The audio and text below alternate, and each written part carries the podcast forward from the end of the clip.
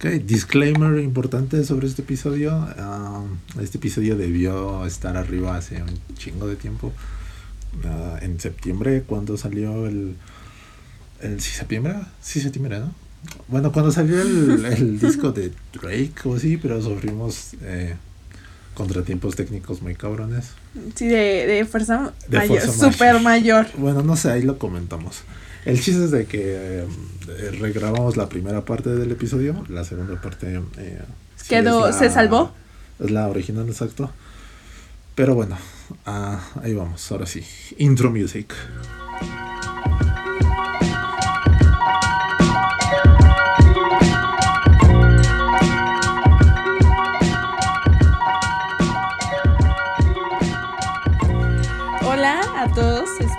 Que se encuentren muy bien. Bienvenidos a un episodio más, un episodio nuevo de este su podcast de confianza. Después de una larga ausencia, como siempre, pero bueno. Sí, es que, híjole, hay A lot of things going on, sí. Somos el, somos el, ah, no sé, el Bjork de los podcasts que aparecen cada cierto tiempo y luego... o Lord, que sí. Ah, también. olor también, bueno, para las referencias este, de la C Generation.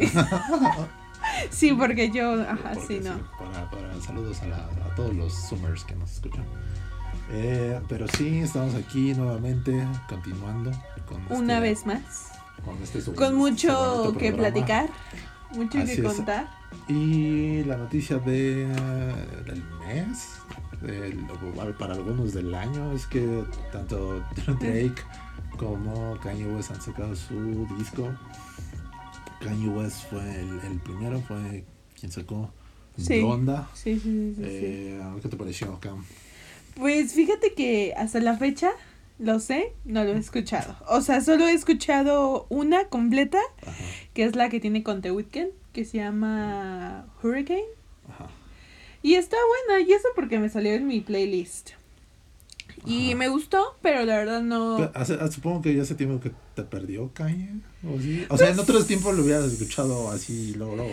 Es que, ¿sabes qué? O sea, por ejemplo, también, o sea, o sea, no sé si, pues no sé, es que es complicado, o sea, porque es complicado, sin comentarios. Ajá. No, sino que yo creo que no me he dado el tiempo. Aparte de que está larguísimo as Sí, fuck. sí, es también Y es como de, o sea, o sea, sé que tengo que sentarme y, es, y dedicarle De por así. La primera parte. Sí, claro, y no, no, no, no he tenido tiempo. Sí, es lo difícil de ser adulto, supongo. Ajá, o sea, por ejemplo, si fuera, ejemplo, un EP o algo así, ah, pues lo escucho relativamente rápido, ¿no? Que también las canciones pueden ser largas, pero tienden a ser más, menos canciones, ¿En por lo menos. ¿En qué ranking de tus.? O sea, ah, pero bueno, no lo has escuchado del Esperemos todo. que próximamente lo escuche. Sí, sí. A mí me gustó, me, me gustó bastante más que, um, eh, que el de Jesus is King o el de Gospel que tiene.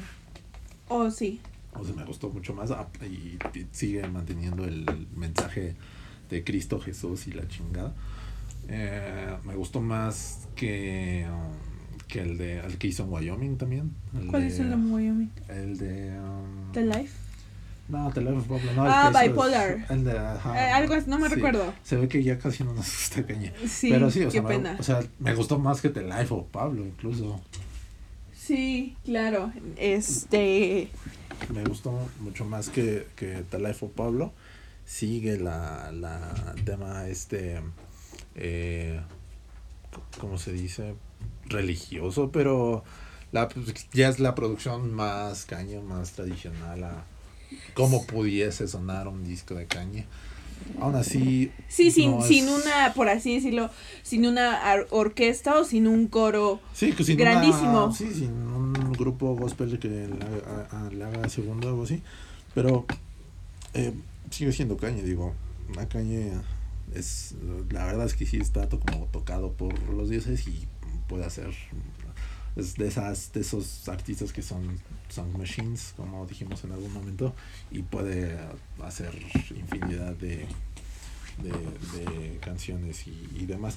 Definitivamente la, la canción que sobresale, creo que es la de Moon con, que tiene con Don Toliver, que todo el mundo la está agarrando para, para eh, Instagram y TikTok y whatever.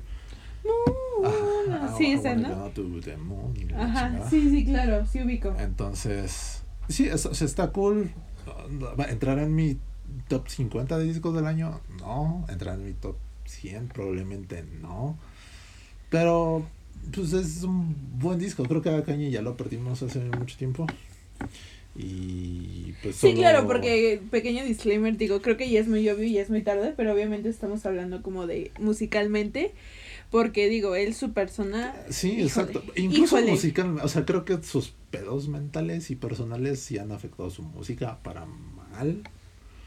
Porque, o sea, el último gran disco que tuvimos de Kanye fue definitivamente Jesus y eso fue ya, ya va a ser Jesus. 10 años. Sí, ya tiene un ratote. Ya casi son 10 años de eso.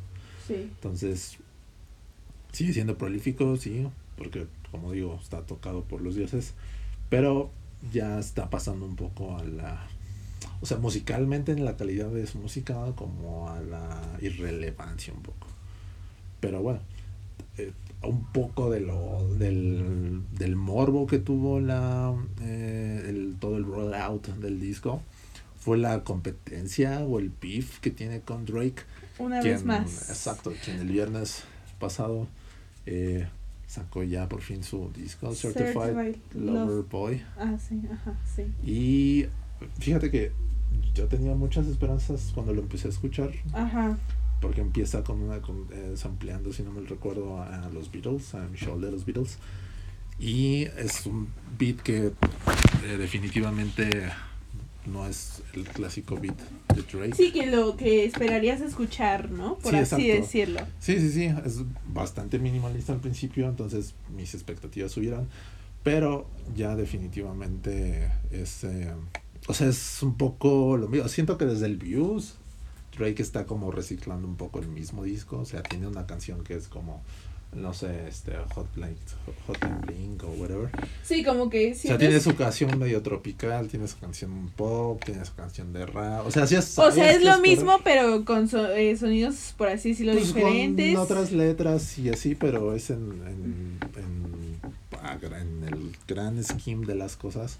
Es pues, básicamente lo mismo y creo que ya eh, pues está como eh, encapsulado, por así decirlo, en el personaje que se creó de Drake. Creo que ya no aporta nada nuevo a la discusión. O no, por ejemplo, creo que es muchísimo, a pesar de, de los años que tiene, por ejemplo, Jay-Z, eh, cuando sacó el 444, era algo muy, muy diferente a lo que había hecho y que fue muy relevante y, y ejecutado muy, muy bueno. O sea, no es como pretexto que la longevidad haga que te vuelvas eh, una parodia de, de ti mismo. O sea, sí está. eh, Drake se está convirtiendo un poco en el YouTube de. o en el Coldplay del rap. O sea, tiene sus singles, tiene sus buenas canciones, pero no aporta como. Su aportación cultural a, a- a la humanidad ya no es como. Relevante, trascendental. No, y aparte es como, como el año pasado que hizo la canción esa para los para TikTok. ¿Cuál? La del baile. Ah, supongo, I don't remember. Que el video está en su casa. Oh, sí. Que fue cuando sacó su otro álbum, Ajá, creo. de los, los B-sides y whatever. Ajá, sí, sí, sí, sí, sí. este, O sea, ya es, o sea, es, o sea, A mí me gustó más ese. Pues la neta sí. Y, y es que pasó como un poco como el In Rainbows de Radiohead, que la magia de el In Rainbows es que son B-sides, rarezas y descartes de todos, de varios discos de, de Radiohead. Entonces es como un greatest hits de canciones que no existieron en esos discos.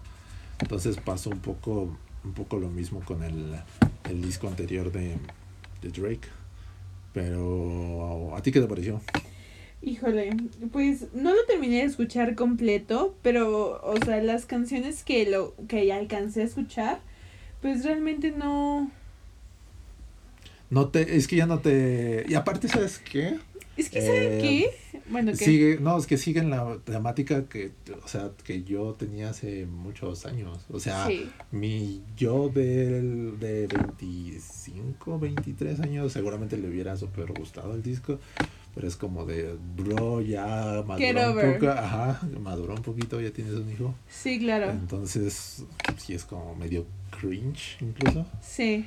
Entonces, este... Sí, claro. Y de hecho, por ejemplo, es algo que. Bueno, ajá, continúa. No, no, no, o sea, o sea, creo que su mercado, su público es eh, pues personas, gente que al igual que él no Siguen ah, igual. sigue como en lo mismo. No, a lo mejor o que, público o joven. que están llegando Ajá, a esa exacto. etapa. Que están llegando a esa etapa y a lo mejor casualmente escuchan eh, el disco de Drake y a lo mejor no, no, no conocen discos anteriores más que los hits de TikTok, lo cual está bien, no hay problema. Y lo escuchan y dicen, sí, es súper wow. Y lo cual está bien, pero ya que has escuchado este... Sí, cuando ya tienes todo el contexto anterior. Sí, Take Care, el Nothing Incluso Was desde, the el- desde el Room of Improvement y los mixtapes que hizo, que hacía cuando todavía actuaba, pues ya tienes como un poco más ah, contexto, ¿no? De, de la vida y obra de Drake. Claro. Pero, pues nada, o sea, si les gustó está cool. eh, y si no, pues... pues También. tam- pues también, digo, hay... Hay Afortunadamente hay, exacto, y hay más opciones. hay cosas más, ah, eh, ¿cómo se dice? Pues diferentes o que no necesariamente eh, te tiene que gustar para bien y para mal eh, al nuevo de Drake. Y así como muchas personas, y nosotros también amamos y, y odiamos a, a Drake, eh, ah, también una de las personas que en mi opinión debería de estar cancelada. Y- No. Y, y que eh, mi- eh, desde mi desde la, no desde la trinchera donde comento esto eh, y que muchas personas también así lo opinan Ay, este sí, um, no. Jack Antonoff el productor de, Mi favorito, las uno de mis ah, favoritos, si de me la mayoría de las de los artistas favoritos de Cam eh, en, en mi opinión creo que está una sobrevalorado y dos a, a alguien latino o de color o de perteneciente a, a una minoría eh, seguramente ya lo hubieran cancelado por algunas cosas actitudes y demás que que ha tenido Pero que ha Jack tenido es un amor. yo no sé yo no lo conozco yo, Yo estoy tampoco. juzgando su- yo estoy Pero yo lo sé. yo, est- yo, obvio, como aquí siempre lo, lo hacemos, juzgamos el, el trabajo de las personas y, y obviamente, hola, hola, hola. y obviamente el, um, lo- la, la imagen pública o lo, lo que proyectan a, a la, a la vida pública, porque es oh, lo que podemos juzgar. Y como tal, mi, mi criterio o lo que estoy juzgando es o sea, desde la- me perdió y, y lo y ya debería de estar cancelado desde que la misma eh, hizo- hizo la misma canción para como ocho artistas. Ay, no son ocho, pero sure. Bueno, más creo. Ajá. Entonces, no sé, es un poco poco defendible eso. Para empezar, la canción que Ed menciona es una canción, o sea, el beat es de él, o sea, de hecho, la lyric, bueno, eh, primeramente, o la canción más original, por así decirlo, es una de Taylor Swift que se llama. ¿Cómo se llama? Chale. La fan. La fan. You are in love. You are in love. Entonces, esta canción está basada en la relación en aquel entonces de Lina Lena Dunham, que también me caga. uy, con Jack Antonoff. Jack, se, digo, Taylor se las escribió. Y de hecho, Taylor creo que le iba a dar como la canción. O sea, de que X toma la lyrics y cántala tú y Pero ponla en eso tu hizo disco. con, lo mismo, con las ocho. No, no, no, pero a ver, Taylor le iba a dar la letra y Por que eso, eso. que él se la, la pusiera en su disco de él, ¿ok? Ajá. Bueno, al final no. O sea, está bien una vez o dos. Pero no se tantas- dio a ocho, Jesus Ay. Christ, como a tres o A cuatro. Cleiro. A Cleiro jamás le dio, a Cleiro no tiene una la canción. otra muchacha, ¿cómo se llama? La- XX? no, no, sé. La canción que estás diciendo de que es del 2014, de Ah, Taylor Ariana Swift. Grande creo que también. No, no, jamás ha trabajado con Ariana Grande, Dios mío, este hombre ahí inculpando no a mi. Jack Antonoff, todo menos eso. No sé, necesitaría ver, no tengo ahorita para... Bueno, si lo, lo puedo fact, che- fact chequear. Pero sí fueron bastantes. Bueno, continúa con tu historia. Bueno, whatever. El punto es que, bueno, o sea, no es justificación, pero si a mí Taylor Swift me tuviera, tra- me tuviera trabajando como pinche loco junto con Lana del Rey, la neta, yo no tendría tiempo y aparte yo trabajar en mi disco, o sea, no lo culpo, pero lo entiendo. Pues no sé, o sea, es, es, es una, o sea, eso es una parte por la que creo que debería de estar, pues no sé si, o sea, sobre todo tratando de mantener el mismo criterio que todo el mundo tiene, al parecer que todo el mundo se ofende. O sea, yo no, pero si, se va- si vamos a juzgar como con la misma vara, debería de, o sea, vuelvo a lo mismo, si fuera latino, de afroamericano, Sí, de alguna otro tipo de etnia Sí, que no fuera minoritaria, gringo, sí, claro. que no fuera blanquito, seguramente ya estaría súper cancelado y se hubiera hecho un escándalo. Pero, pero otra cosa que tampoco me gusta de él es que tiene como más am, o, o cobra más protagonista del, más protagonismo del que necesita tomar o que quiere tomar. Probablemente al principio haya sido involuntario, pero es obvio que ya la se ya creó literal como pues la marca Jack Antonoff o whatever. Sí, claro, es que sabes que el detalle es que desgraciadamente, bueno, no desgraciadamente, sino afortunadamente para él, pero pues yo creo que el trabajar con Taylor Swift, desgraciadamente, y más cuando... Sí te ponen en el ojo del Sí, y más cuando el álbum que hicieron entre los dos fue un hitazo y todos los ¿Cuál singles- hicieron? El primero, el 1989, el fue antes del Lover, ¿no? fue muchísimo antes. Es, ah, y después hicieron el Lover y el Reputation, pero por el ese, porque fue el primer álbum pop, pop ya formal de Taylor, ganaron varios Grammys. Entonces, o sea, a partir de ahí, ya como que co- cobró más Relevancia. relevancia. Y yo creo que lo que mucha gente no ve es que a lo mejor, como tú lo acabas de decir, creen que todo el éxito es gracias a Jack Antonoff. O sea, que es como eh, la mente principal, o, Es- es que o por ¿sabes así decirlo. No hacen nada para tratar de demostrar lo contrario. Pues O sea, es no, porque al final del día es le, o sea, genuinamente le conviene tanto financieramente como popularmente. Ajá, exacto, pero no sé, o sea, no, o sea, está feo que se aproveche un poco de eso. Sí, claro. Digo, al final del día creo que su trabajo lo, lo define mucho porque, digo, creo que lo que ha hecho junto con Taylor y junto con Lana, que con Lana hizo este Norman, Ah. Norman y Chemtrails, este creo que define muy bien a Jack Antonoff. Entonces creo que al final del día sí tiene trabajo y méritos y talento con que defenderse. No, eso no pero sé. la gente a lo mejor piensa que, bueno, algunos artistas y el por qué lo jalan o lo aceptan o así es porque, bueno, el hombre ha trabajado con Taylor, con Lana y los discos que en los que estuvo involucrado les Sí, fue súper bien. Sí, Entonces, si lo jalo, me va a ir bien. Sí, sí, sí, o sea, eso, es- eso es, eso es comprensible porque ha pasado en, en, todo, en todos los géneros o whatever, en toda la historia de la, de la, de la industria. Solo que eh, es- empieza a ser como un poco, eh, pasó, ¿no? Con Lord, que en el nuevo disco, que alguien en una publicación dijo como, ay, ya Antonoff.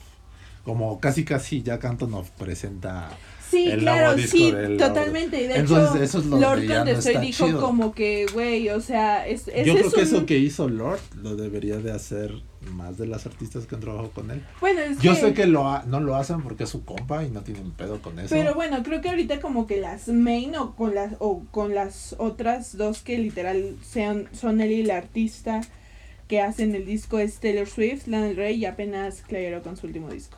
Entonces, sí, de hecho Lord dijo que se le hace como un comentario súper fuera de lugar, porque al final del día volvemos a lo mismo, la mente maestra en este Sí, caso es sí, Lord. sí. Entonces, sí que a lo mejor él unos to unos sí unos arreglos a cierta canción o unas mejores rimas, lo que tú quieras.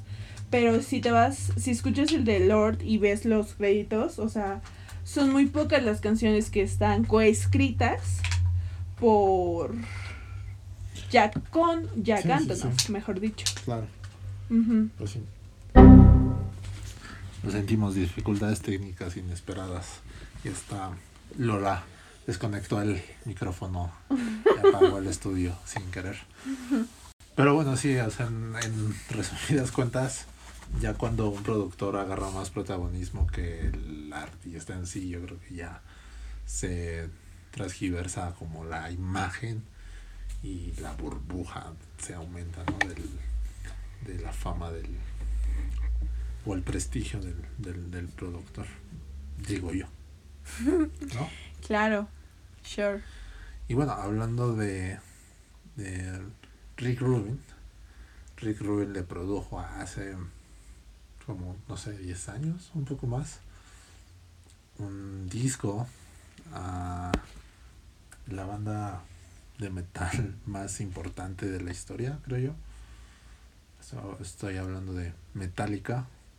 Y todo esto viene a cuento porque eh, se cumplen, creo que 30 años, o 20 años, no, 30 años del The Black Album de Metallica, con el que se consolidaron en el mainstream. Y me parece muy hilarante y bastante, pues como dicen por ahí, patadas de ahogado, la manera en la que se está, o sea, Metallica se está tratando de, de mantener relevante en un momento donde su aportación a la cultura pop y a la música y a la cultura en general, pues ya fue, o sea, ya hace mucho ti- tiempo que Metallica ya debió de pasar a mejor historia, creo yo. Sus mejores años están eh, ya en el pasado. Y tanto es así que eh, han estado reeditando y reeditando todos sus, sus discos y ahora le toca la, la reedición del, del Black Album. Y este todo esto lo recordé, la neta ya se me había y este, olvidado. Pero Phoebe Bridgers, a quien amamos y idolatramos aquí en, en este um, Podcast. podcast, Obviamente Hasta en- después de en- Taylor Swift y Jack Antonoff, of course. en- pero en cantidades muy este, sanas, sin, sin ir a- Sí, sí, sean hardcore.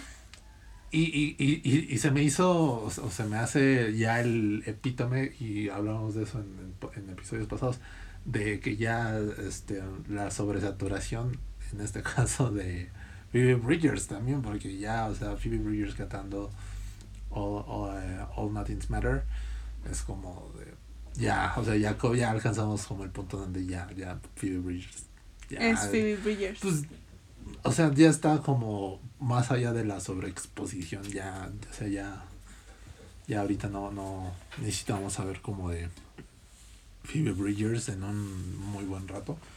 Y este, um, y además de Phoebe Bridgers, o sea, Metallica se intenta, es como el, el no, no meme, pero sí la esta imagen de, de um, Steve Buscemi con su patineta y su gorra que dice How you doing fellow kids o sea que, que ya está súper viejito y, Ah, yes, yes, yes. y Ajá. trata de mantenerse como con la chaviza o sea el, el si el chaburruco fuera una banda de rock sería Metallica sin lugar a duda porque invitaron a creo que a J Balvin y a Juanes y a eh, o sea como de los latinos a Din- creo que a Dinosaur Jr. O sea, invitaron como a 30 artistas, ¿no? A hacer como versiones reimaginadas de las canciones de... Ajá, como que las canciones de ellos hacerlos a su versión de cada Ajá, artista, ¿no? Exacto. Y, eh, o sea, ya es, es algo que hace José, este, que de momento hizo José José aquí en México y que ha hecho este Juan Gabriel, creo que también tiene un disco así.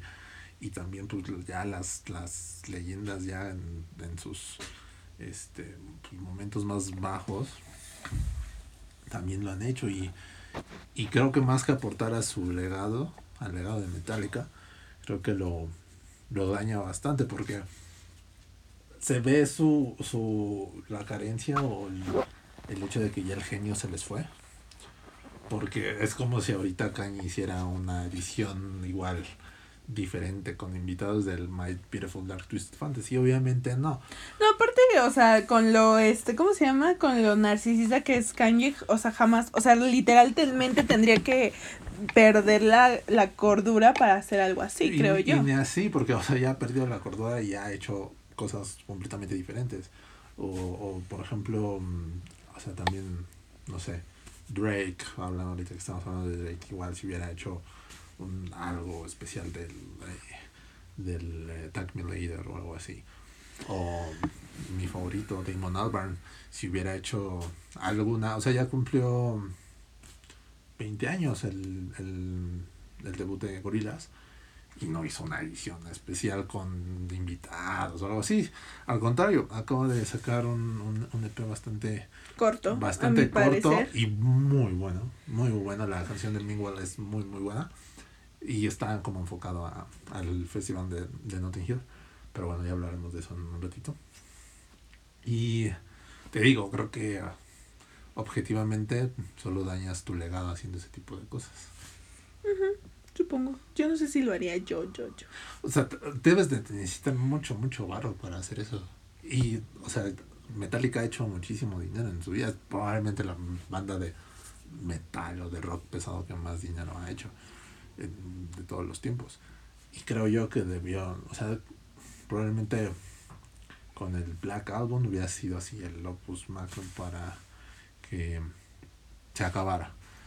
Pero después hicieron más discos y pues bastante medianos, venidos a mal. Y su disco más regular después de ese fue justo el que les produjo Rick Rubin. Ajá. Eh, ¿Cómo se llama? Magnetic Bed, creo. Fue como finales de los 2000 y estaba bastante decente y yo creía o pensaba que ya con ese se iban a despedir porque era como lo más decente que habían conseguido en mucho, mucho tiempo. Incluso con ese acabaron la trilogía de las canciones de Unforgiven, que hay Unforgiven 1 y Unforgiven 2, y ya con ahí había un Unforgiven 3.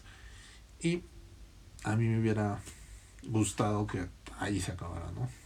Pero pues siguen, o sea, te digo, es, es yo creo que ya un tema más comercial que tienen que, o intentan conservar como la marca vigente, pero en ese intentar mantenerse vigentes, pues te llevan como entre las patas un poco su legado, porque ya, o sea, ya que tan en serio te tomas a Metallica, Claro.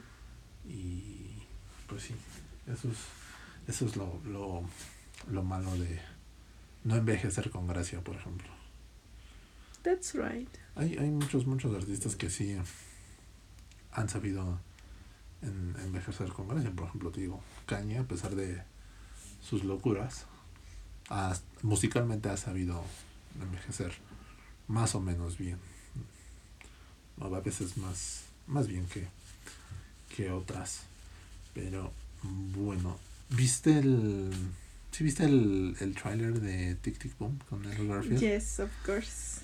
Oh, sí, y bueno, es, es que en teoría, cambiando ya de tema, este, esta, um, pues, otoño, invierno, o finales del invierno, se va a estrenar, se van a estrenar todos musicales muy, o sea, muy esperados. Prometedores. Sí, o sea, eh, uno es la reinvención o el reboot de West Side Story el clásico de musical eh, ya, ya de hace bastante tiempo. Ahora dirigido por Steven Spielberg, que promete también mucho, mucho. O sea, el, corto está visualmente se ve una delicia. Y por otra parte, también va a estar Tic Tic Boom. De mi favorito. con nuestro favorito Forever Crush. En Ever. El, the, Sweetest Boy Alive. este, Andrew Garfield, dirigido por y dirigido por Lin Manuel Miranda, el de Hamilton. Muy bueno también. Entonces, este um, ¿Cuál es tu, qué te pareció el, el, el tráiler y ver a Andrew cantar? Ay, muy bello. ¿Hay algo que no haga mal? Ese hombre se parece un poco a Timothée Chalamet. Hay algo que O sea, me refiero a que no hay nada que hagan algo mal. That's what I mean. Sí, supongo. Eh, muy bueno, muy diferente. La verdad yo no Yo no hubiera esperado, o sea, digo, no es que no dé el ancho o así, pero lente yo no hubiera esperado ver a Andrew Garfield en algún musical, y mucho menos de, por alguna extraña razón, de Lin Manuel, Manuel Miranda. Pero creo que está muy bueno. O Se sea, ve se ve muy prometedor y se se, ve sí, totalmente. Y, y en lo personal no soy, no soy fan de los musicales, o sea, de las películas musicales. Creo que mis únicas dos películas musicales favoritas son Vaselina y La La Land. Este, pero, pues sí, obviamente, Lin Manuel Miranda, pues, por Geniazo. algo, pues por algo, o sea, no sé si genio, pero por algo, es que no sé si genio, pero, Claro. pero a lo que me voy es que sabe lo que, sabe A lo que hace, sí, claro, sabe lo que claro. hace, o sea, de que sabe su chamba, sabe su chamba. Y no por eso Hamilton fue un éxito y lo contrataron en Disney y tiene ya Hamilton en Disney. Y Everybody. Y ahorita ya está haciendo, o bueno, más bien va a sacar la, la película de Tic Tic Boom. Ojalá aquí en México la traen también en cines. Ojalá. Porque Necesitamos ver a Andrew Garfield en pantalla. hace, hace unos años que no veo a Andrew Garfield en la pantalla grande. Lo vi en Under Silver Lake. Muy buena, una gran, gran, gran película. Muy, muy buena. Muy cagada. En un papel bastante cagado para, para Andrew. Muy, chistoso, pero también eh, misterioso. El- el- el- la trama y el, y el personaje en sí. Y pues, siempre es una delicia. Wayside Story es. eh, por, por el otro lado. eh, pues, te digo, va a estar dirigida por Steven Spielberg, que no sabe fallar, siento yo. O sea, puede haber, puede hacer películas que te gusten más o menos, pero es como garantía de que lo que pagas en el cine, en este caso, sí este va, va a valer la pena. Y es, te digo, creo que va a ser, en, en ese caso en particular, va a ser bueno para acercar como a generaciones nuevas, como la tuya o incluso la mía, a, a la historia de, de West Side Story, que es una película que en su momento y hace mucho tiempo, mucho, mucho tiempo, eh, y pues nada, de hecho creo que la creo que el creo que el protagónico, no sé si es el este Ansel, Hansel, Hansel, El que debería de estar cancelado. el que es, lo cancelaron como dos días. Ahí. vez, otro. Ansel Egor, ¿no? Ajá, sí, claro. Que creo que tú me dijiste, ¿no? Que era como, bueno, eh, Que fue la compañero misma de escuela que al. NYU. Ujú. No sé si es NYU, eh. Ya no, ya tengo dudas. Pues mira, según yo eh, sí es NYU porque, eh, ya sabes, ¿no? Eh, a Te mí me... No, no, Te no, a mí no, no no me dijo, no. Pero... Eh, Tus fuentes te dicen. No, hace, bueno, X, me, un día me salió un video de Timothée Chalamet antes de que fuera famoso, antes, antes, antes, Ajá. promocionando, bueno, no sé si era promocionando porque no lo vi, o sea, de hecho Timothée está súper chavito, eh, creo que es como Timothée Chalamet explica eh, de qué trata más o menos el departamento de artes de la NYU. Ah, O sea, algo, o algo que tiene que ver de artes, de teatro y la NYU. No sé si sí sea algo así, Sí. no lo vi, pero según yo. sí, ajá. te digo que no, no, no, no, no sé, probablemente ahora que lo mencionas sí. Este, pero sí son del- de, la misma generación, Ajá. básicamente. Y este creo, creo que él va a ser el protagonista, no me acuerdo ahorita. Pero pues ojalá ambas películas, digo, la de Spielberg seguro sí se estrena aquí. La de um, Tic Boom, no lo sé porque es- una es de Netflix. Y Mm, dos, pues, entonces no creo. Pues en, el, en, en Estados Unidos sí se tiene la intención de estrenarla en cines y en, y en este, Netflix, como pasó con Army of the Dead, que también se estrenó en cines. Este, pero ojalá sí, porque Estaría muy bueno. Es siempre un, un deleite este ver a, ver Andrew a Garfield. Andrew Garfield. A quien a mí en lo particular no es un deleite ver esa Paul Pascal o cómo se llama. Paul Pascal. mm, Pascal, Mezcal. No. Pascal es el Pedro Pascal. Ah, ese güey. Ajá, claro. El güey de Normal People. Este, ese güey. Ya, si, si, ya sabrán por qué en algún punto de la vida. Este, pero bueno, hablando de, y todo esto viene a colación más bien porque mm, ya viste o terminaste tanto el libro como la serie, ¿no? La Sí. serie de Normal People.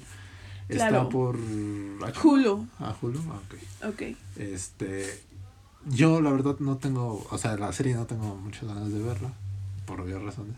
Ah. Y, y el libro, la neta, no creo poder leerlo en algún tiempo. Entonces, ayúdanos con, o más bien, platícanos tu reseña de ambas cosas. Para empezar, ¿qué está mejor? O sea, Eh, bueno, personalmente creo que está mejor el libro. Y voy a exponer por qué, pero bueno. Eh, no hablo de qué se trata, ¿o sí?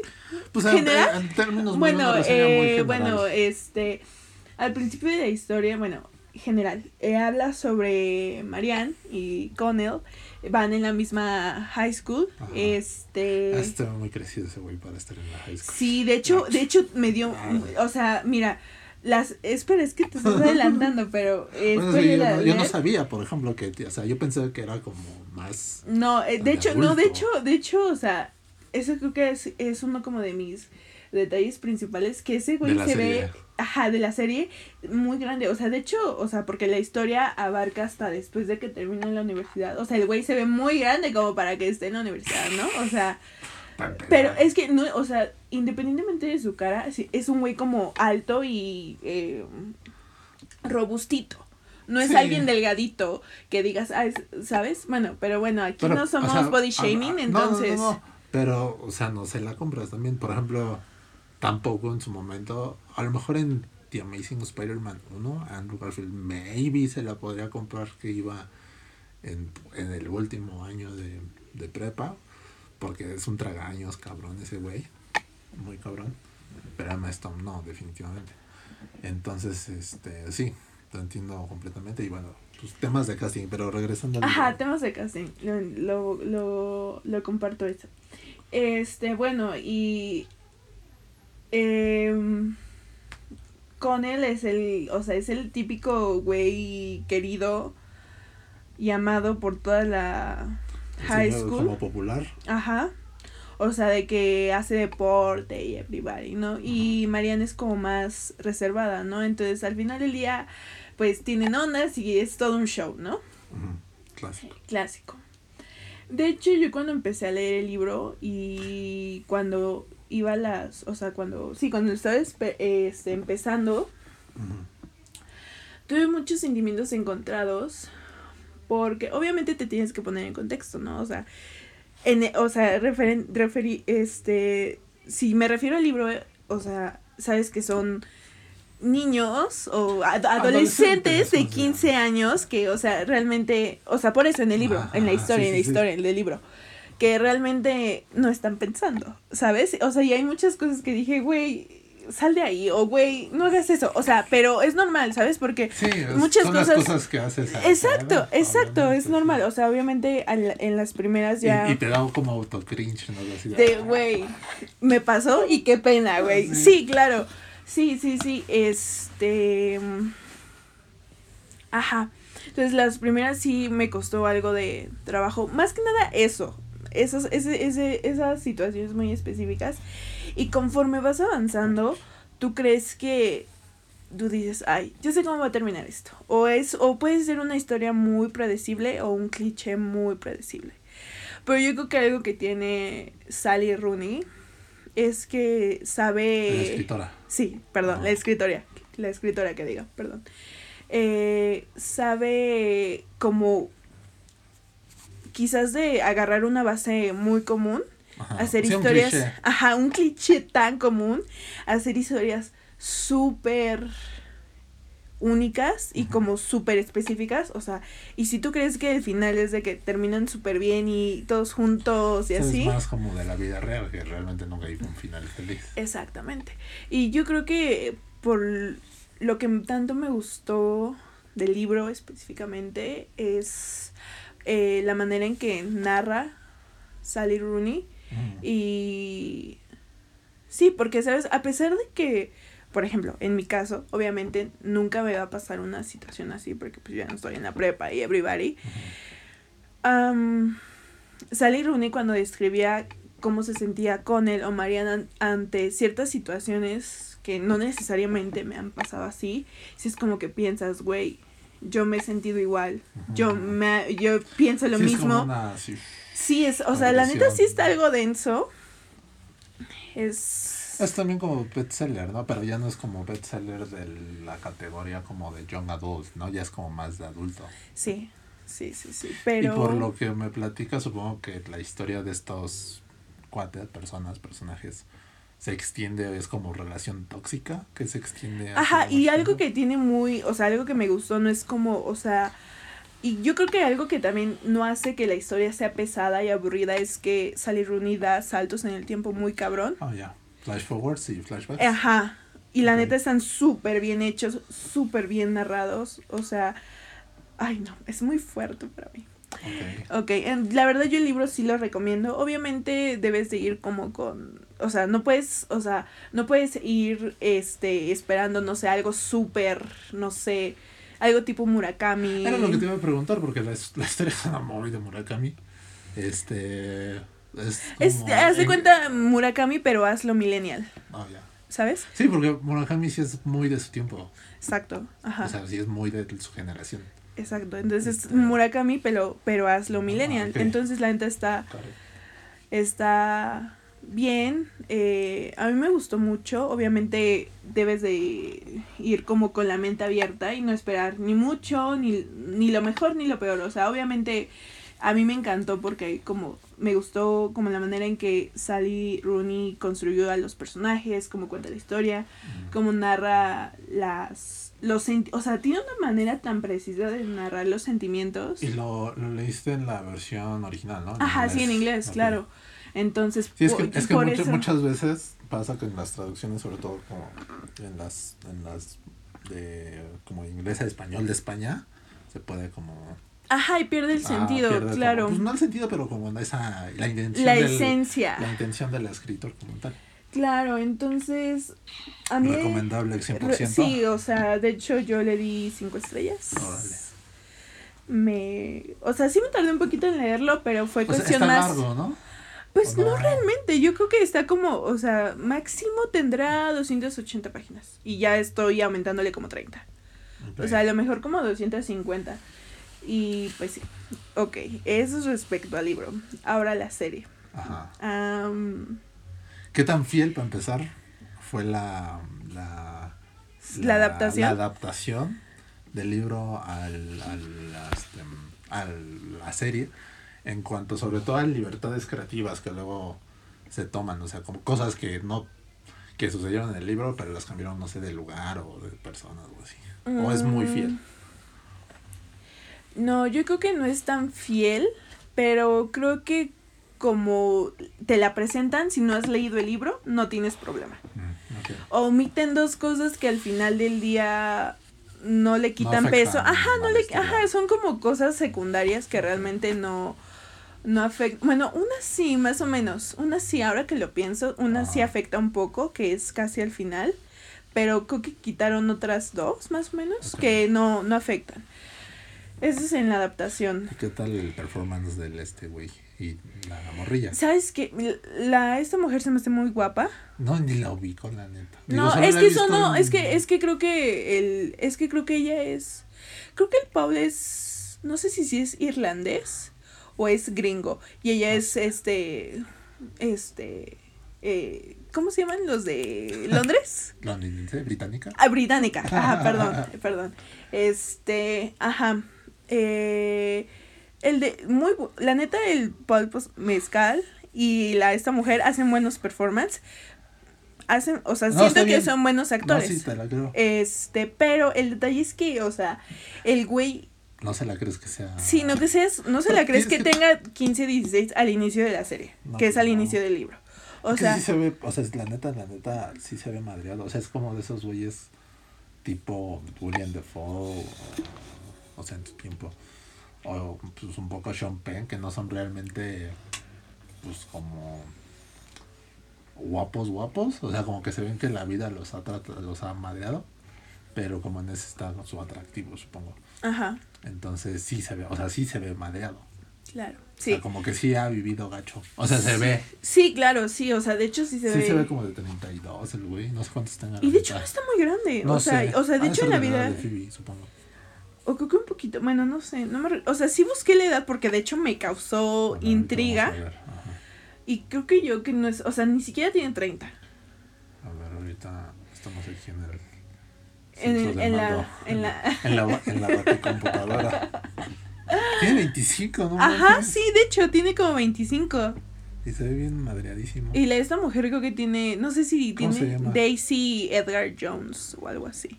Daisy. Ay, sí, mira, me salió. Esta sí no la conozco. Ella tiene, 20 tiene 23. Ah, sí. O sea, de hecho a ella sí se la compras un poco que tiene 16 por cómo la peinan y así. Y ya cuando entran a la universidad, sí ya Sí, le cambian el, Está el look. Y ya, yo creo que eso fue como mi principal... ¿Como issue? sí, de que... ¿Sabes quién hubiera estado bien ahí? Obviamente, porque es también un tragaños, cabrón. El Timote, ahí sí te la compro. ¿Sabes que El Timote se hubiera visto muy joven. ¿Sí? A lo mejor en, en la etapa de high school hubiera estado bien, pero yo creo que ya como en la universidad se hubiera visto muy joven. Pero pues es que ahorita ya estás bien pinche. Ese güey es tragaños, cabrón. ¿Cómo le hacen? Sí, no Ya manches. quisiera yo. Ese güey sí está cabrón. Se sigue viendo de 16, no manches. Yo por eso no lo puedo tomar en serio. No culpo a la Lily Deep Rose o esa. Pero ella también se, se ve súper Tiene 20 niña. Tiene el mismo, la misma edad, tiene 25 años. Mm, O sea, pero creo que Lily también está- se ve súper chavita y ya está. pues, Depende, ¿no? Porque vi unas fotos que, que, que tomó, bueno, que salió, no sé si en Vogue algo o para algo. Y la manera en el, como la, la, la maquillaron y la pusieron, sí se ve como ya más. Grande. Pues como de su edad. Porque Ah. debe tener como 20, también como 23, ¿no? Más o menos. Yo creo. Pero se ve igual de 16. Eso sí. Bueno, retomando el tema. Ah. Ese creo que ha, eh, ha sido mi, mi principal issue eh, respecto a la serie. Creo que la fotografía, la neta, la fotografía Ujú. está bonita. O sea, la grabaron en Irlanda. Tiene ¿Dónde bonitos. se- se- ahí se desarrolla la historia? Ajá, ah, bueno, sí, ajá, perdón. Eh, todo se desarrolla en Irlanda, en Dublín. Ajá. Este, porque Sally Rooney es de Irlanda. ¿Es Eh, más o menos basada en sus experiencias de la escritoria o es ficción No, es, 100%? eh, ajá, ficción Ok. 100%. So- bueno, sí, pero realmente como cosas súper X, como por ejemplo, Las puso, calles, ajá, y puso que ellos iban a la misma universidad que ella fue, Ah. o sea, cosas muy X. Este, y la neta, los paisajes y la fotografía está muy bonita. La paleta Ah. de colores igual me gustó, pero creo que sí sigo prefiriendo el libro. Y es que, ¿sabes que Hay como cosas o escenas que en, en la serie que tú dices como que no las entiendes. O sea, tú como espectador que no has leído el libro y como que dices como de, güey, eso está de más. Pero ya leyendo el libro, esa parte la narra Sally Rooney y la explica de manera muy específica que dices, güey, la entiendo completamente. Pues este suena bastante interesante. So- sobre, sobre todo más el libro. Es creo que siempre, o casi siempre, cuando lees el libro primero te es más difícil o como aceptar así como tal las, las adaptaciones. Por ejemplo, un, un ejemplo muy tonto, muy general. Yo no he leído nunca un libro de Harry Potter y pues las, no, no puedo tener como cierto criterio hacia las películas en esa en esa Comparándolas, ¿no? Sí, claro. Pero hay, hay, hay películas de la serie que están pues bien hechas como la que hizo Cuarón. Entonces, este, probablemente difiera, o no sé, en algún punto de, Del del libro. libro, pero Claro. pues la adaptación está, pues, está padre, o sea, no le quita, como dices, son cosas que a la historia no le afectan. general no le afectan. Sí, claro, y tú como espectador que no has leído, le entiendes y le agarras Exacto. sentido, ¿sabes? O sea, Sí, que sí, sí. creo que es lo importante. Sí, incluso adaptaciones que sí han sido muy fieles, o casi lo más fieles posibles, como El Señor de los Anillos, pues también han tenido que hacer ciertas libertades creativas, ¿no? Y no por eso, pues deja de, de, de pues, contar la misma historia, ¿no? Al final del día. Este, hablando de historias, una historia que yo vi apenas muy buena, muy te la recomiendo porque Oh, Afortunadamente pudimos ir al, al o, pude ir al cine después de bueno ya ya había ido al cine hace unos meses a ver The Last Round con Mm, Matt Mikkelsen pero sí tenía mucho mucho eh, curiosidad de ver el pues no reboot es como una especie de de um, Candyman de, de um, secuela de Candyman la película de los noventas de principios de los noventas de um, pues es- la película de los noventas sí era más de de, ter- de terror ahí con Virginia Madsen Eh, y en su momento la vi no sé si en el canal 5 o en el 7 hace mil años claro. y pues no, o sea, no, no tenía, obviamente en ese entonces, tanto criterio como, como eh, cinéfilo o, de arte o de cine, como para tener, poder hacerme una opinión sobre ella, solo que era una película de misterio slash terror, que mm, pues sí, te daba miedo, pero no, no, entendías como el subcontexto como que tenía detrás, ¿no? Y ahorita con esta versión dirigida por Niada Costas, mm, bastante buena. A mí me gustó mucho. La Yaya es buenísimo, es muy buen actor.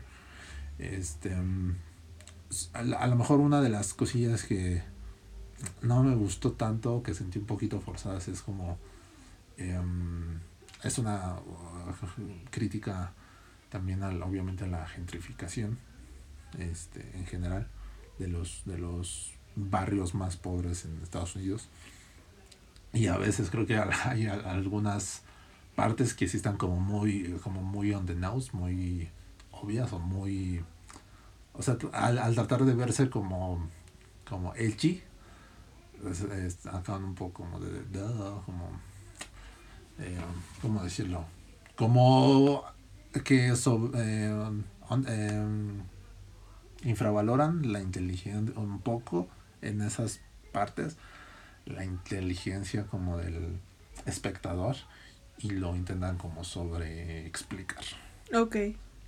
y hay, hay, hay- también algunas partes de, del guion y de los diálogos que están un poco cringe. Por ejemplo, sin dar spoilers ni nada, hay una escena con una chica, da, lleva una, la clásica playera de eh, Joy Division, esto, del, del disco y hace el comentario, o sea, hace el comentario de eh, Love Will Tear Us Apart, la canción. O sea, lo hace como en, en el contexto de, de una conversación.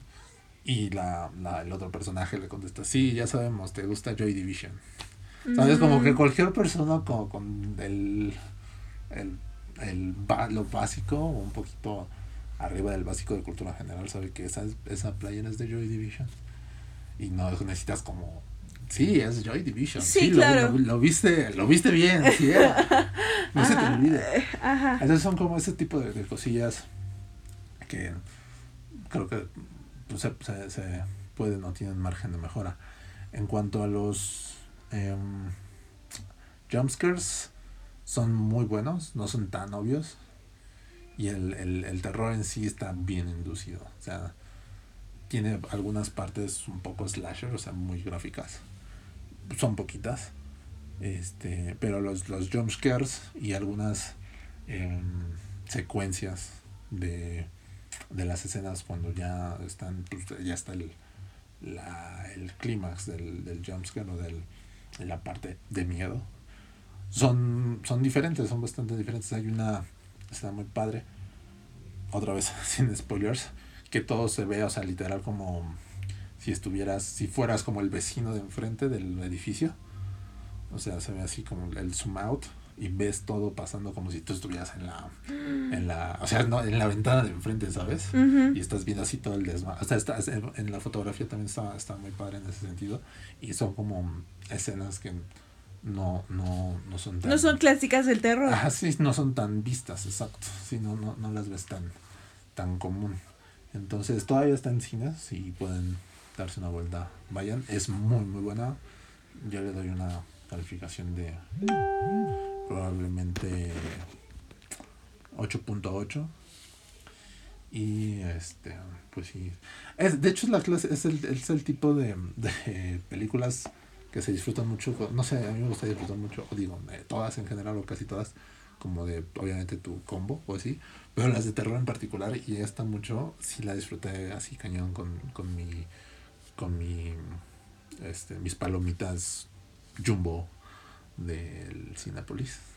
Cinepolis patrocina este. Y, y ya, esas son como las recomendaciones literarias de TV y de cine de esta edición. Y a lo que nos truje, este, ¿qué has escuchado en estos bastantes meses? Eh, bueno, pues. Sé que pues escuchaste el de Lord. Yes, I do. Ah, no, yo, no lo, yo, no lo, yo no lo he escuchado, la neta. Pues. Y no sé si lo. Nunca me ha gustado el Lord. Mm. Solo me gustó un remix que hizo Diplo de. ¿Cómo se llama su canción? Tennis Court.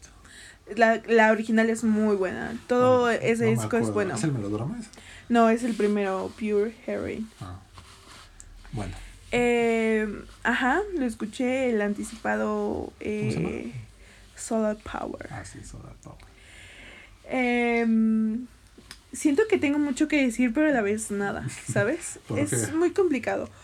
Porque eh, creo que no puedo hablar desde como fan base, porque la verdad creo que no me considero fan Pero eso es mejor porque tienes una, una opinión objetiva. Bueno, sí. En lo personal, a mí, yo creo que sí me gustó. O sea, es bueno. Es bueno. Es bueno. Mucha. Es que, ¿sabes qué pasó? No. Que mucha gente que, que, bueno, vamos a volver un poco a lo mismo de Drake. Mucha gente esperaba que Lord cantara otra vez o escribiera un disco otra vez sobre Drake. No, no un Drake, pero sobre un, un desamor. Más que nada porque creo que ella había como comentado que se fue a la Antártica como de pues, de vacaciones, de expedición con... Ajá, explorar. Ajá, ajá, exacto y que realmente como que ese viaje sí le había como cambiado un poco la perspectiva de en general. Entonces, por alguna extraña razón, no sé si dijo algo como más específico, los fans, bueno, su fan base pensó que, ¿sabes qué? Va a venir otra vez, este, con, así como con pues, canciones súper... Dolidas, sí. No dolidas exactamente, pero sí como un poco incomprendida, como esperaban una combinación como del primer y el segundo disco, pero no fue así, sino a lo mejor lo que habla, Lord es como el crecer en general y como el que te des cuenta de ciertas cosas o, o hables con alguien sobre X cosas y que veas, gracias a eso veas la, la la vida diferente o te entere o veas cosas como, oye, ¿sabes qué? Tienes razón, yo no lo veía así y así. Como que a mucha gente no le gustó, ¿sabes? Y de hecho lo mismo le pasó a Lana del Rey con Chemtrails Over the Country Club, porque si no sé si lo notaste, habla de temas totalmente diferentes al de Norman fucking Rockwell. Bueno, no sé si has escuchado. Sí, sí, sí, los dos son muy buenos. Sí, eh, yo creo que de las artistas, de las artistas, este, como mujeres o femeninas, que más rango, que más han podido tener como proyectos de diferente temática sin dejar de ser fieles a su a su estilo o a su sonido ha sido Lana. Yo creo que es como Sí, yo creo, ajá, eh. Lana y, y, ya más más allá pues este Taylor también. Claro por supuesto. Este, entonces, ¿sabes? Ese es el detalle, o sea, no puedes, es que, o sea, todo es malo, creo yo. Es que yo Espera. creo que, perdón, Pero por lo que me comentas, o sea, hizo lo que no hizo Drake, ¿no? O que no, no ha hecho Drake. Como Ajá, o sea, ajá, sí. y ponerlo en su música, Ajá, ¿no? de hecho, totalmente. O sea, y al final del día, aunque habla de temas como, por ejemplo, que alguien ya más ha hablado, lo hace a la manera de Lord. Sí, sí, sí, desde su Entonces, ajá, entonces lo mismo le pasó a Lana Del Rey con Chemtrails. Entonces, mucha gente dijo que era el peor álbum, tanto de Lana como de Lord, que realmente Pues era eso como habla muy mal de la fan, de su fan. Sí, ajá, de hecho sí, o sea, porque no puedes estar esperando que tu artista hable de lo mismo o se siente igual por tantos álbumes. Sí, y más claro. que nada que Lord lo saca, tarda bastante en sacarlos. Sí. Y de hecho era algo que en su momento le criticaban muchísimo a Taylor. Como Que de que, güey, solo haces, solo haces canciones de desamor, Ah, ya. ¿sabes? Pues porque estaba como en esa época, ¿no? O sea, le tocaban esas experiencias y ya ahorita ya Exact- exactamente, entonces, o sea, bueno, pero Taylor lo hizo y también se lo criticaron. Estas mujeres eh, decidieron hacer un switch y hablar de cómo han sanado mentalmente y cómo han madurado y cómo a lo mejor han afrontado temas o situaciones que las han hecho cambiar para bien. Y la fanbase es como de, no, güey, queremos un melodrama 2 po- 2.0. Sí, y, y justo, por ejemplo, en, en, en mi caso, y regresando, por ejemplo, a Drake, creo que hasta, mm, o sea, porque lo, lo viví, creo que un- una parte de, muy importante por la que fui muy, muy fan de, de Drake, es porque como íbamos vivi- viviendo cosas similares como al mismo tiempo, hasta el, el probablemente el, el Views o antes del Views, el, el What a Time to Be Alive, yo creo que ahí Mm, yo creo que ahí ya fue cuando, en lo personal, pues ya como que... Se separaron. me- sí, como que yo ya empecé como a, a madurar hasta cierto punto, como ya, ah, esas desmadre ya, no, ya estoy muy grande para ese pinche drama.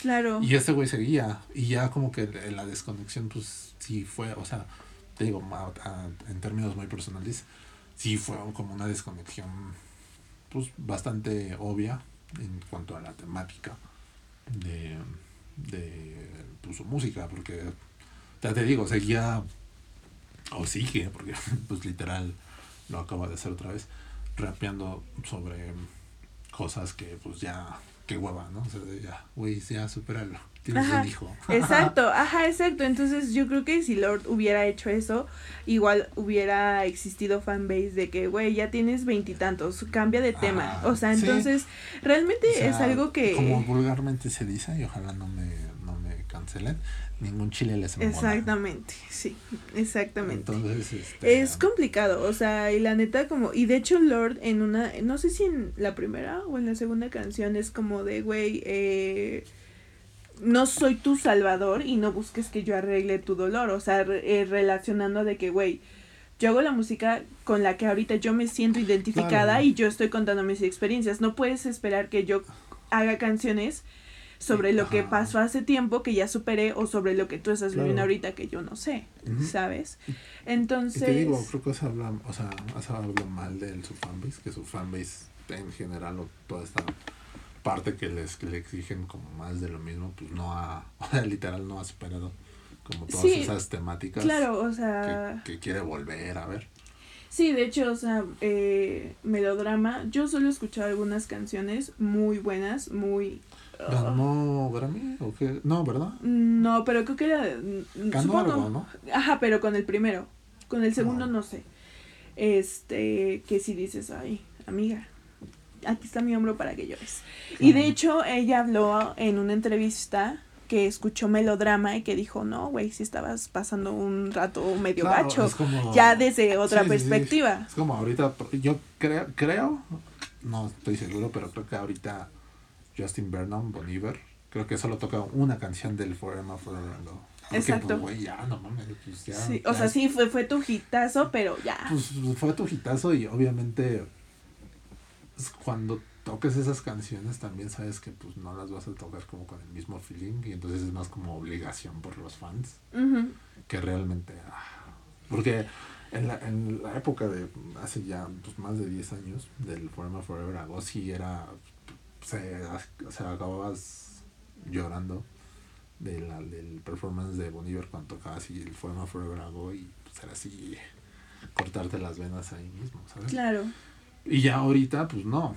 O sea, ya te digo, creo que toca una canción de ese disco y ya. Y eso porque pues, tiene como que clásica, un clásico, ¿no? Para, para los fans.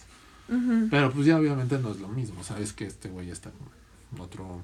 En, otro- otra, en, otro, ca- en otra era. Exacto, y, y, y, y seguramente a, a ti, o bueno, en ese momento, o sea, si yo fuera a un concierto de Bon Iver y tocara Skin Love o alguna de esas, o Forever, seguramente sí sentiría así como de, "Ah", pero ya no, o sea, pero si lo hubiera visto en vivo en ese entonces, no, me desmayo, no sé, me, me, me aviento, no sé.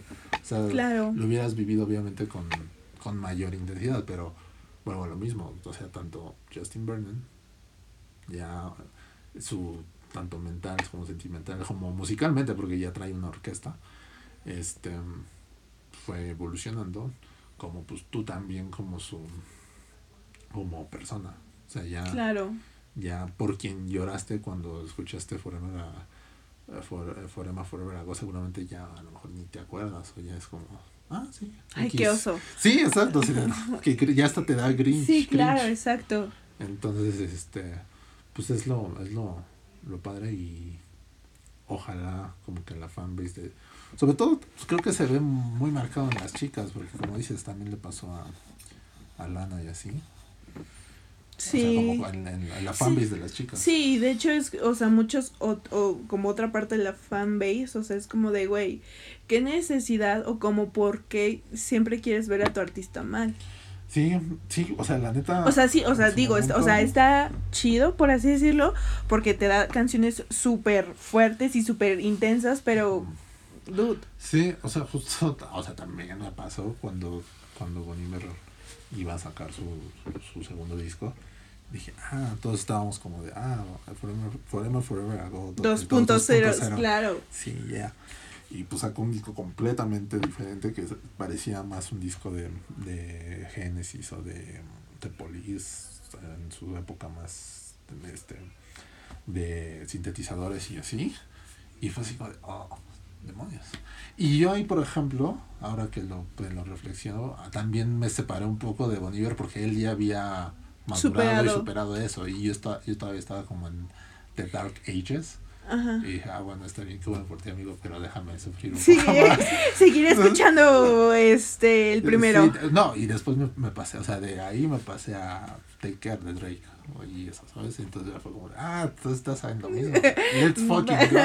Ajá, sí, claro. Entonces, este, pues sí, también hay esa como, o sea, lo más padre, o, o- o algo muy padre que, que me pasó, bueno, lo mismo con Drake, es que te digo, íbamos como viviendo y como así cosas similares, obviamente. Sí, teniendo, por ejemplo, la misma perspectiva de Ajá, ciertas, de ciertas cosas. cosas. Claro. eh, a diferente escala, pero sí era como de, ah, sí, bro, y así. Y eso hace Por como que, que, que conectas como, como mucho, y ya cuando hay esa este, dis- disasociación, pues también es- ah, tienes que tener cierta parte de madurez y entender de como, ah, sí, ya. O sea, ya lo superaste, bueno, como en el ejemplo de Justin Vernon, de ah, qué chido por ti.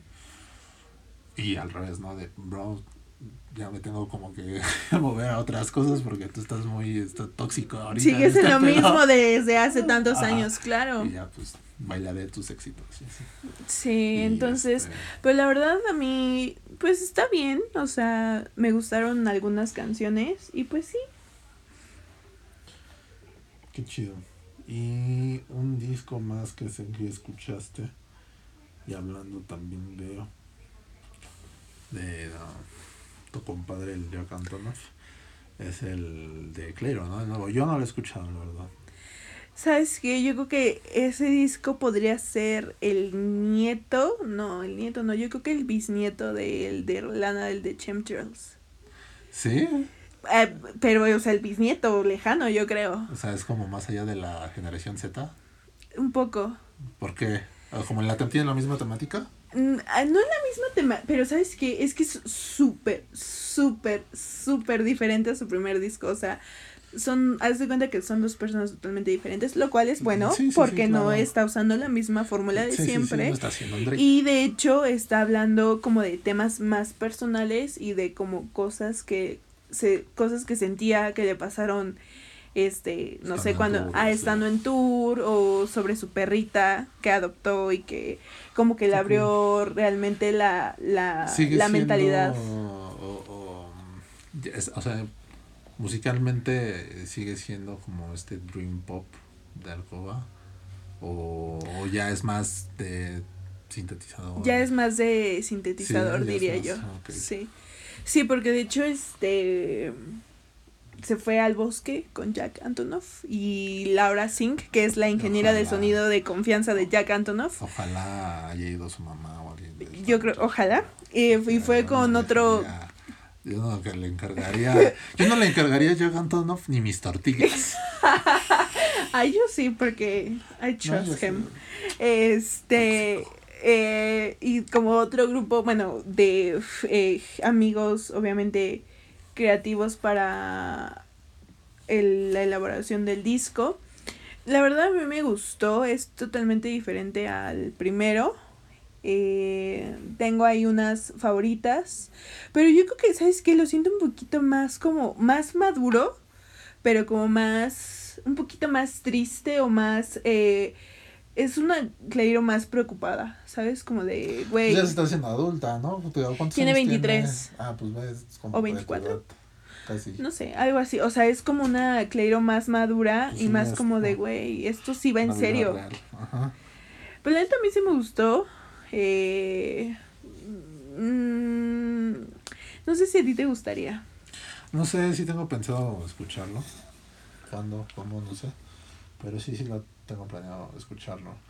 El, el, o sea, el primero, está- o sea, obviamente está padre. El primero es como, ¿sabes qué? Muy rock pop, por así Sí. decirlo, lo siento yo. O sea, sí. No fui tan fan. O sea, está bien. Digo, mis, mis expectativas no estaban como tan así, porque o- o- dependiendo el sapo la pedrada, ¿no? Como dicen por ahí. O sea, sabía como que, que es Clairo y así, ¿no? Tenía como el contexto y el background. Entonces, pues, no me decepcionó, pero tampoco me sorprendió. Creo que la de la canción de... ¿Cómo se llama la última de ese disco? Ay, no me acuerdo. Ay, ay, ¿cómo va?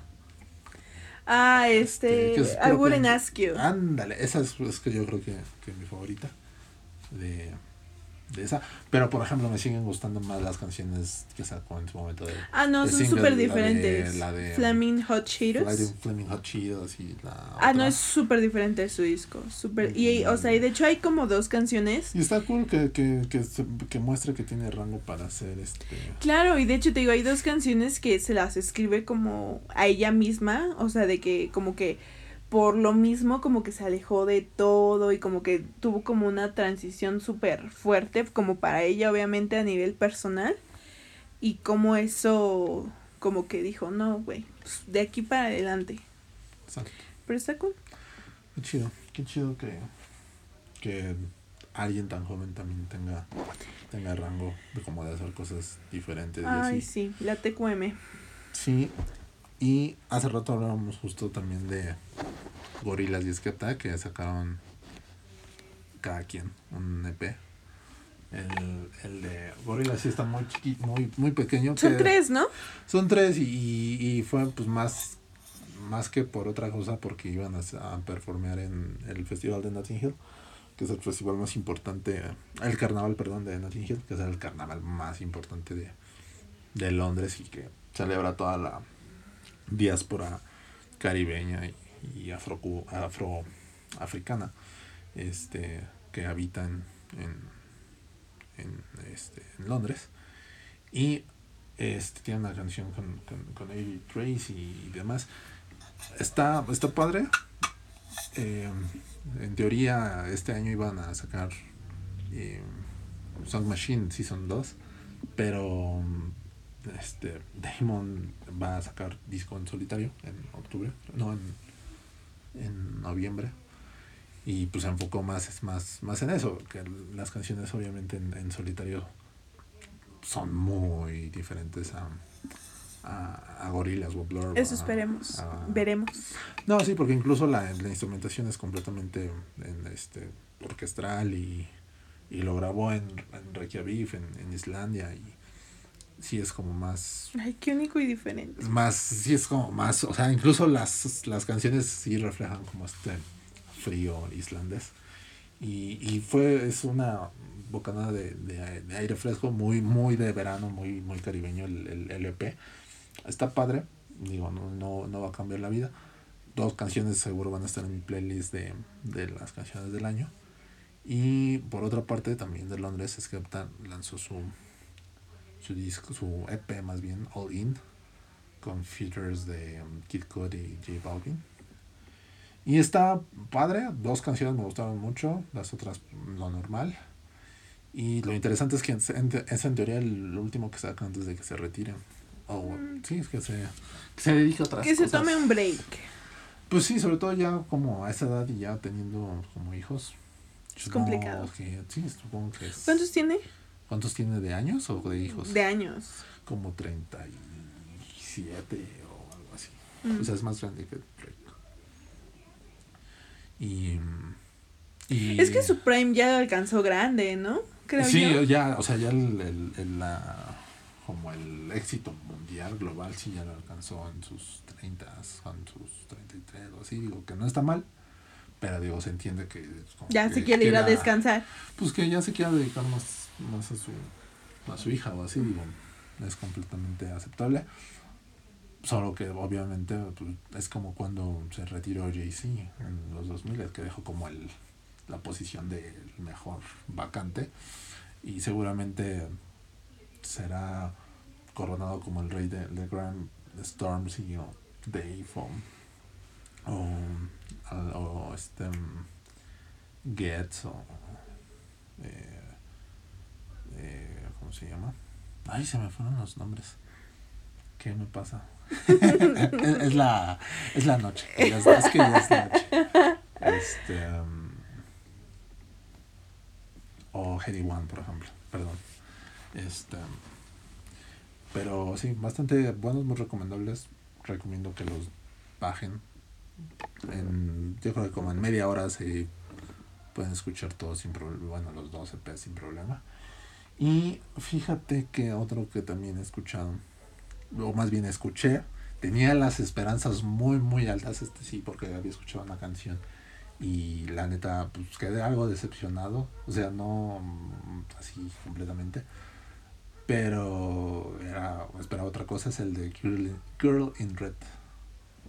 ¿Y ¿Sabes? Y te voy a decir por qué. Porque ese mismo disco, con esa misma temática, como de adolescente un poco enojada, molesta, es también la misma temática que trae o que tiene en su disco esta Olivia Rodrigo. Obviamente diferente musicalmente. Pero si tuviera que elegir uno de los dos discos de adolescentes con el corazón roto y existencias, elegiría el de Olivia Rodrigo. A pesar de que hay, hay una canción que me gusta mucho del de Girl in Red porque suena mucho a mucho a Stars, la, la banda canadiense. Este me gusta eh, me gusta mucho esa canción, que de hecho no sé cómo, o sea, se llama porque es la que tiene como un puntito. Ah, eh, pues un punto, Ah, punto y aparte. Bueno, ella explicó que... Blank Point. Ajá, sí, supongo. Ah, bueno, esa es Ah, es esa- muy buena. Esa es muy buena y suena así completamente a, a Stars, eh, a Stars en su, en su prime. Este, y me gustó mucho. Pero en general, como esa tema, o sea, no digo que esté mal hecho, o sea, está muy bien producido. La muchacha está, es, es talentosa. Este, Dos- no sé si una o dos canciones la, le ayudó a, pro- a producir la Phineas, el hermano de Ajá. Billie Eilish. Y, y, o sea, en general está muy bien, pero vuelvo a lo mismo. o sea, es, o sea, es algo que ya vi hace unos meses con Olivia Rodrigo. Digo, a lo mejor Olivia Rodrigo un poco más melodramática, pero creo que un poco más padre. A pesar de que está igual o más producida. ¿A ti te gustó? ¿Cuál te gustó más? ¿El de Eh, Rodrigo o el de es que sabes que a pesar de que creo que si tú crees que hablan como como de los mismos temas, creo que lo hablan de maneras muy diferentes. O sea, sí, me refiero a. Si, si, si, te- si me dan a elegir el disco de un adolescente, o sea, las dos son adolescentes que tienen como. no son adolescentes. Tienen mi edad. ¿Las dos? Bueno, no, Olivia es más joven, pero Girl in Red tiene mi edad. Es del Parece- 99. ¿neta? Sí. Parece de 15. No. No, sí se ve bien chiquita. E- Ese es más punto a mi favor porque está, o sea, ya está grandecilla un poco. y, y suena, o sea, sonoramente y temáticamente muy, muy, un poco muy adolescente. O sea, no adolescente así, mm, eh, no sé, Selena Gómez en esos tiempos. En Disney. Ajá, pero sí suena muy adolescente. Yo creo que elegiría a Girl in Por Red, ejemplo, por ejemplo, Clairo, no sé cuántos años tenga, Como 23, 24. pero suena mucho más madura. Sí, más O sea, no segundo. esperarías teniendo la temática, deja tú el sonido, la temática de Olivia Rodrigo. Ujú. Y a estas alturas. ¿no? Sí, y exacto. esta muchacha, ¿cómo se, perdón, ¿cómo se llama? Mari. Ah. Ah, porque es de Noruega, ¿no? Noruega, right. Sí, Noruega. Este, esta niña Mari. Sí, o sea, sí, es como que le hace falta un poquito, como vivir más allá de. Oslo. Supongo. Este, porque sí, o sea, te digo, está muy padre, está bien hecho, pero si la pones, o sea, la, la, el, el punto es que la, la veo más como en la misma temática de Olivia Rodrigo que de Cleiro. O sea, está más cerca de la temática de Ujú. Olivia Rodrigo claro. que la madurez de Cleiro, que ya Claro. está como más, pues ya sabemos como que más qué pedo con la vida. Y, y a ti sí te gustó, ¿no? Sí, a mí la verdad tuvo, tuvo... Bueno, yo cono- bueno, no conocía I Wish. Ya sabía de Girl in Red desde hace varios tiempo. Yo la vi en una, bueno, la leí en una Goldflake Paint. Y como que había... Ah, porque ese era ese es su álbum debut. Ajá. Porque solo había sacado EPs. Entonces, yo como que tenía la idea de que este iba a sacar un disco, pero la señorita, nuestra queridísima favorita, Taylor Swift, la subió en su Instagram y como de que, güey, eso está chingón, escuchen a Girl in Red. Y dije, ah, cierto. Y ya pasó tiempo y algún día me salió una de sus canciones como en alguna de mis playlists de recomendaciones. Y la escuché y me gustó y me escuché todo el disco y estuve como súper obses mucho tiempo. O sea, Sí. sí, la neta sí me gustó. Y sí, la neta... Creo que... ¿sabe- ¿Y sabes cuál es lo bueno? Que no suena nada como a sus EPs. O sea, O sea, sí es como un disco de in Red. O sea, no es como... Pudo haber sido un EP o algo así, creo yo. Ya.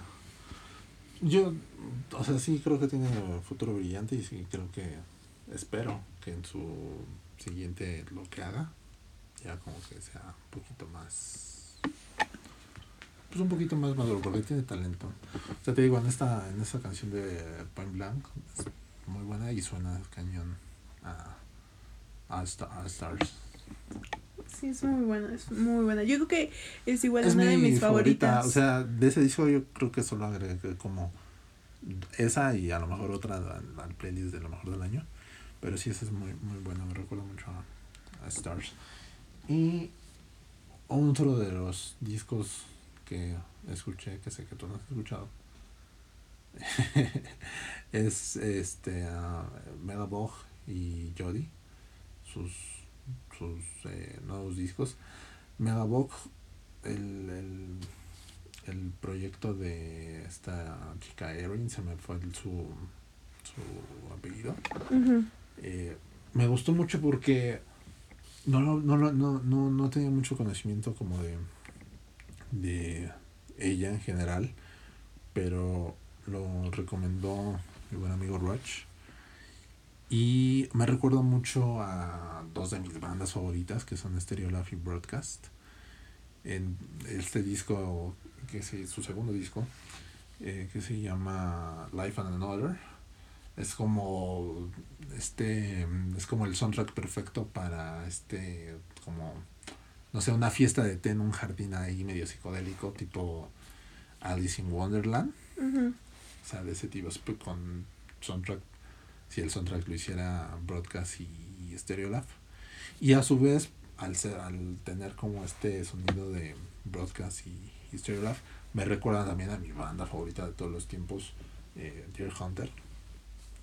Obviamente en, en, en, en otra clave, pero para mí es algo bastante fresco, muy padre, y sobre todo que la genio ahí, o sea, a diferencia de, de Broadcast y de, y Stereo Lab, donde sí hay como varios componentes de, de la banda, aquí eh, Erin es completamente el, la, la directora de orquesta que, que, lleva todo y uno de los integrantes de Big Thief también fue productor.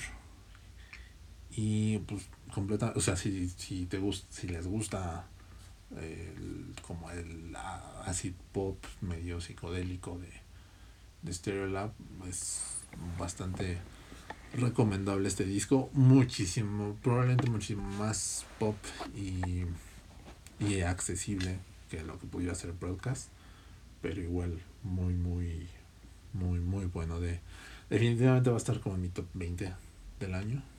Agrégalo si no lo tienes este, y otro es un disco de folk pop. Folklore by Taylor Swift. No, no es folklore, folklore es del año pasado. Evermore. También es del año Pero, pasado. pero salió este año la versión deluxe. Bueno. Con dos canciones que, híjole, híjole. No. El, híjole. El, el, el, ay, bien, ya hasta se me fue el nombre. Este, el nuevo disco de, de Jody, que es completamente, eh, te digo, folk pop de, de Chicago, muy en la línea de heredero de Elliot Smith y de, y de este, um, Bonnie Prince Billy y de, y Smog y de todos ellos. Bastante, bastante agradable, sencillo, muy, muy um, estremecedor en, en cuanto a lyrics en algunas partes muy producido, minimalista, pero bastante, bastante conciso. Yo creo que, o sea, te lo chutas en, media hora literal. Y probablemente al momento de mis discos favoritos también de, de folk en lo que va del año. Y en este clima, ahora que ya es pues básicamente otoño, queda perfecto para, para ponerlo ahí mientras mientras ves cómo te inundas. o, se te, o se te va la ropa con el aire. Este, o se te va la luz. O se te va la luz. o así. Rayo. Y este, hablando de eso, ayer justo estaba pensando, no de los rayos, sino del otoño. Estaba pensando que, estaba recordando, pensando, reflexionando, que no he hecho un... ¿Playlist para otoño? Pues ningún mixtape playlist para en general todo lo que va del año así estado como en chinga con todo lo demás. Toda la vida real. Toda la, con, con, la vida real. Por dos totalmente. Y no justo quería hacer sí te platiqué no que quería hacer el el de Cuba Libre con la portada de uh -huh. mi así muy padre. Este y pues tampoco. Y ya no, no sé si vaya a ser para otoño porque tiempo. Pero sí sí ya se enterarán, supongo. Esperemos. Y con eso terminamos todo lo que teníamos, tenemos para hoy. No sé si quieres agregar, te hace falta. Ah, solo creo que una cosa, Lord usó eh, de, ¿qué? ¿Vocales? Eh, a Phoebe Bridgers ah, y a Clero. Y... Es una razón más por la que ya Phoebe Bridgers, no more, por favor. Eh, La amo con locura, pero ya, chale.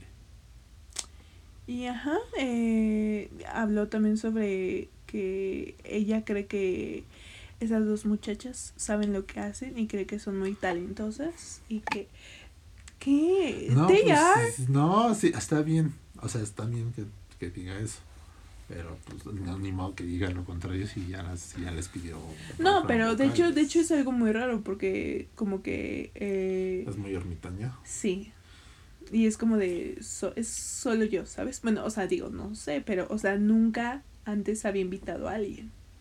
O sea, y fácilmente en un momento pudo haber invitado, aunque sea Taylor, a que le ayudara a escribir una canción. Y ni eso, porque igual son, bueno, besties. Pues es que son amigas y rivales más bien, ¿no? Ellas, porque son un poquito, digo, Taylor De hecho es súper raro, o sea, la neta a mí se me hace súper raro que sean amigas porque como que Taylor, por así decirlo, es como todo lo que eh, pues Lord mismo, no es. Pues por no eso es, mismo. pero me refiero a no es de que, por ejemplo, por así decirlo, Taylor es muy como de...